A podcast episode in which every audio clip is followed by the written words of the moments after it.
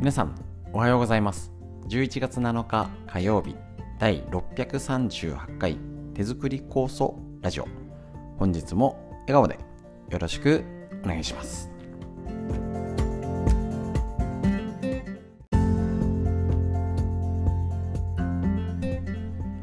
こちら手作り酵素ラジオは埼玉県本庄市にあります芦沢治療院よりお届けしております。私の母親が手作り構想を始めて35年以上経ちまして北海道帯広市にあります。十勝金星社川村文夫先生に長年ご指導をいただいておりまして家族で酵素を飲み治療院ということで酵素の勉強会仕込み会をやっている真っ最中でございます。こちらですね、えっと、コロナ禍で始めた耳から学べるラジオということで大変好評いただいております。家事をしながら作業をしながら移動中とかね気楽に聞けるということで。動画の方がねあの情報量多いんですけど、えー、耳からだから分かりやすい。そういうのもね習慣化しやすいってのもありますのでぜひとも一緒にラジオですねやっていきましょう。でえっとラインナップとしたら構想手作り酵素ラジオとはいえ酵素酵素酵素の一辺倒よりは、えっと、酵素やってる方がとよりよく体が発揮できる体づくりのヒント。こちらをねお届けして、えー、ネタとしてもね皆さんお友達や家族にねねこういうの知ってたっていうのがねあの言えるねものがあるように、えー、フリーのお話その時期時期季節のその時必要なことをお伝えしてたり脳のこと大事ですよね。元のから子供まで大事。みんな知りたい東洋医学の知恵を、えーと本を紹介しながら一緒にね、勉強していきたいと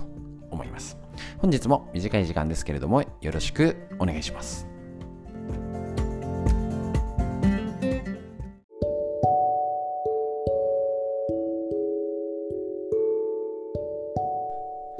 はい。ということで、今日フリーのお話はですね、手作り酵素のですね、使い方の一つで、ちょっと最近母親とも話したり、来てる方にもお話ししてる内容をちょっと、えっ、と、こちらで紹介したいと思います。えっと、秋のね手作り酵素は野菜果物きのこ類とかまあ最低3040は入りますかね。60入れてる方もいるんですけどまあなかなかちょっとね自分で一人でやるっていうと難しい方もいらっしゃいますのでその辺は適当にというか無理なく集めようってなるとまあ30から40目指すのが妥当かなと思います。それでも大変。でえっ、ー、とうちなんかあの無農薬ので全部ねできればいいんですけど例えば今回だったら春の、えっと、酵素でお世話になってる塩原さんのとかって言ってねあの野菜とかもお願いしたりとかはしてるんですけれどもあのー、あれだけの暑夏暑さでもう植えた時からもうダメになっちゃったっていうんでね。あのー、全然ダメだったりまああのー、全部もそもそも無農薬を取り寄せようってまですると結構無理があったり、まあ、量が確保できないっていうのとね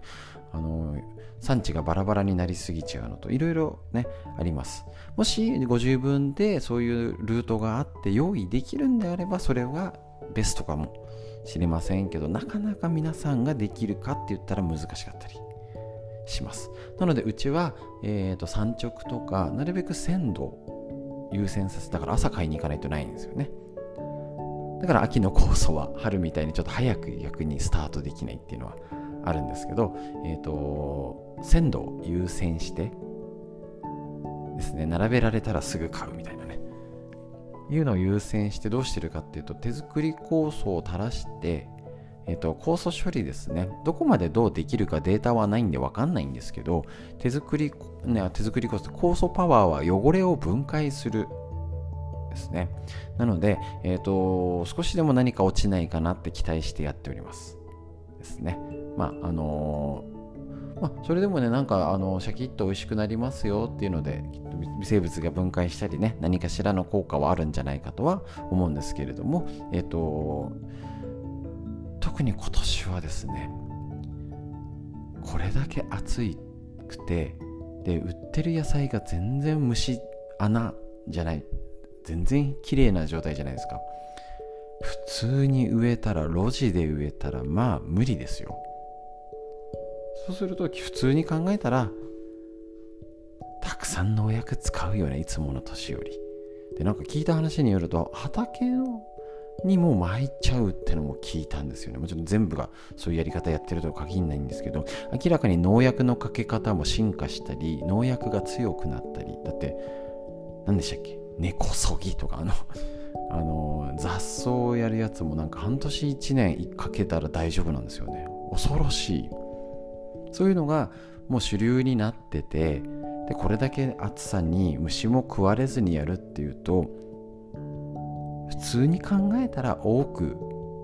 農薬系はかけてるんじゃないかと予測してた方が無難かと思いますし少ね何かで自分の手でできないかなって言った時に手作り酵素を少し垂らしておいておく、ね、あのどこまでかわからないにしてもやれることやろうっていう視点だったらありかと思います。あくまで参考ですけど、えーと、洗い桶にティースプーン1杯じゃ多いかな。1000倍とかだとね。半分ぐらいいいかな。あのよくよどんだもとことかね口にできないものとか上手にあのそういうところを使ってください。で、えーと、約15分から20分は最低置いておくといいかなと思いますしうちで秋の手作り酵素会はの材料は全てそれで樽で置いておいて、えーと、漬け込んでからやっております。ですね。まあねあのー、どこまでかは分かんないとはいえやっぱりそういう手間をかけるってことにはプラスなことってあると思いますしやっぱりその手間暇かけるねあの、ことみんなでやるワイワイって言ってなんかね不思議なあのパワーじゃないですけど元気をもらえると思うんですよね。コロナになってあのオンラインで人と会わないっていうのがなってやっぱり人と会うといいなとか今ね高層会で参加していただいておりますけど皆さんね。あの本当にやっぱりおしゃべりしたりとかいいな。ね一人で黙々と仕込むのもだけど一緒にみんなでワイワイすると楽しいな。やっぱりそういうので元気をもらえたりああ調子悪かったんだ大変だったですねとお話ししたりいや結構元気で過ごせましたとかいろんな声聞けるだけであの私自身、えーと、パワーをいただいておりますのでやっぱそういう何かそういう手間をかけるとかあの人と人とが触れ合うなんかその場で生ま生まれるいい感じそういうところにやっぱり大切なものがあるんじゃないかとまた再確認しております。ぜひともね、そうやってね、もうそもそも植物、野菜ね、果物、きのこ類、太陽の恵みが凝縮された太陽のエネルギーが溜め込まれたとね、もの、そこから元気をもらう。もうこれ以上のものはないと思いますので、一緒に仕込んでいきましょう。フリーの話、以上です。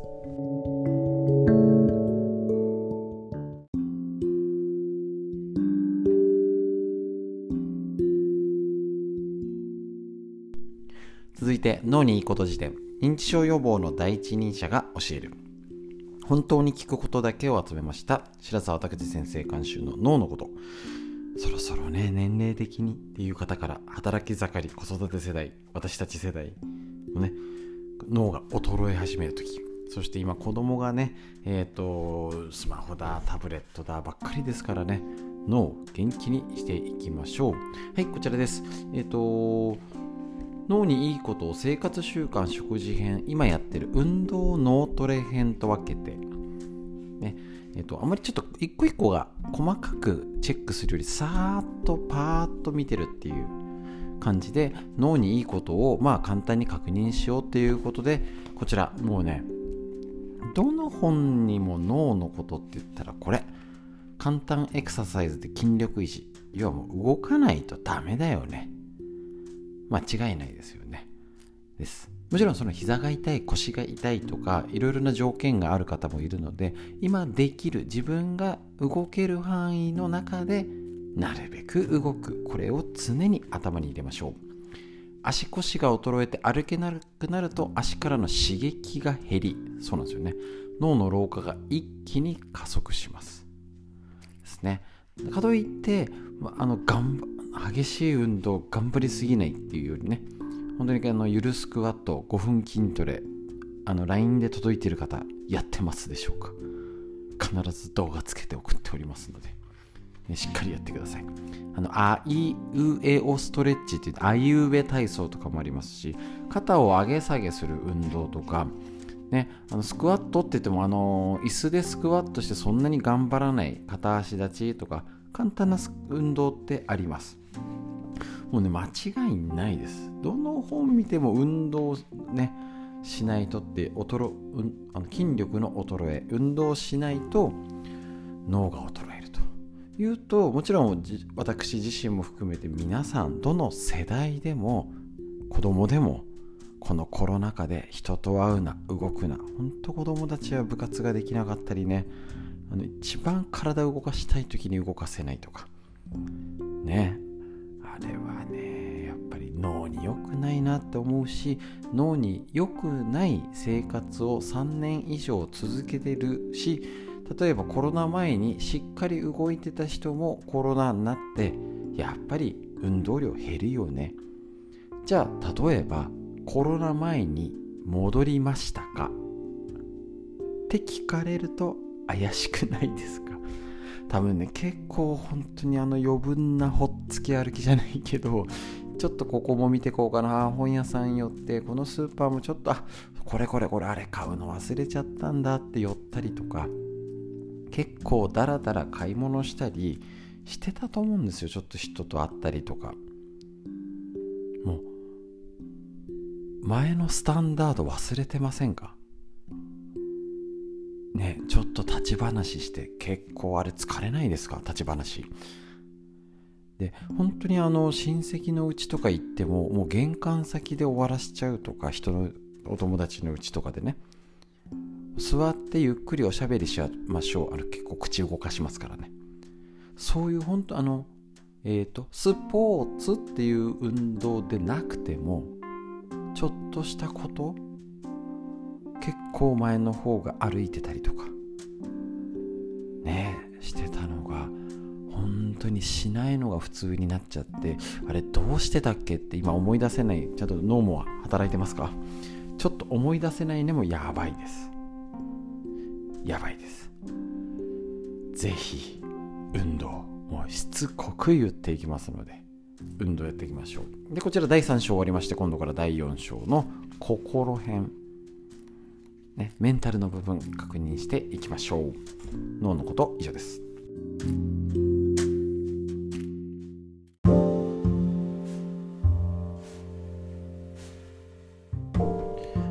続いてこちら。東洋医学の知恵。緑薬品漢方堂の毎日漢方。体と心をいたわる365のコツ桜井大輔先生の夏目社よりお届けして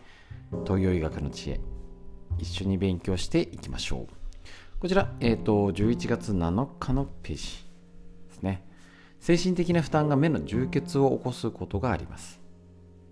目の充血はストレスなど精神的な負担が重なって起こる場合もあります。特に目を酷使していないのに充血している場合はストレスが影響していることが多いということなんですね。これあのまあ東洋医学らしいとか目の充血がってことなんですね。結構なかなかね、あのー、充血しやすい方とか目が疲れやすい方多いですからね中医学でストレスは肝臓に熱がこもると考えるってことなんですね。これも東洋医学らしいですよね。肝臓に熱がこもる。ストレスによって。でもね肝臓と目のつながり影響ありますしね。か、えっと、イライラすることが重なったり強い怒りを感じたりするとストレスの影響で肝に熱がこもり血管が拡張して目が充血するのです。まずは肝に熱がこもる状態を解除する策を取る必要があります。それには滞った気の流れを良くしてあげることが効果的です。香りの良いハーブティーや柑橘類など気の巡りを良くする食材の中でも良性涼しい性という熱を冷ます働きがあるものを取る。さっき言ったね肝臓の熱がこもるから熱を冷まそうっていう本当に理にかなったというかことですね。食用の菊の花を乾燥させたものが手に入れば手に入るかな？売ってるのか？ちょっとパッと出てこなかったんですけどね。まあ、知ってる方は知ってるんでしょう。お茶にして飲んでみてください。またゴーヤをイライラを鎮める力もある。その他こめかみにある太陽というツボや足の甲の親指と人差し指の付け根にある交換行く間というツボを刺激するのもいいでしょう。まあ、あと肝臓を元気にするのは酸、えー、と酸ですね。酢の物とかですね。にもなりますので、ぜひね、そういう系をとってみてください。ね、ストレスを肝臓の熱がこもるとかね、そういう気の流れとかって捉えると、なんだか分かったような分かんないような気はするんですけど、えーと、ただ夜寝ようじゃなくてちょっとやれる家庭ケアのヒントが見つかりそうですという医学の知恵以上です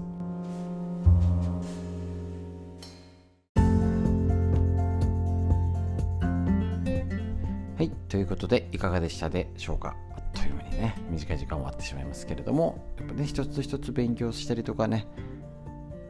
やっぱねちょっと少しね気をつけないとこんだけ天気がおかしいまた気圧がね昨日から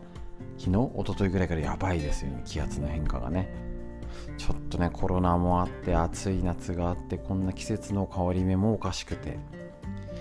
何にもしないでいたらなんか調子悪いよね。もうなって当然です。自分にできること一つでもしてみましょう。ということで最後に深呼吸です。息吸って。吐いて肩回して背中回して。息吸って。吐いて素敵な一日が始まりました。皆さんにとってより良い一日になりますように。本日も最後までお聴きくださいましてありがとうございました。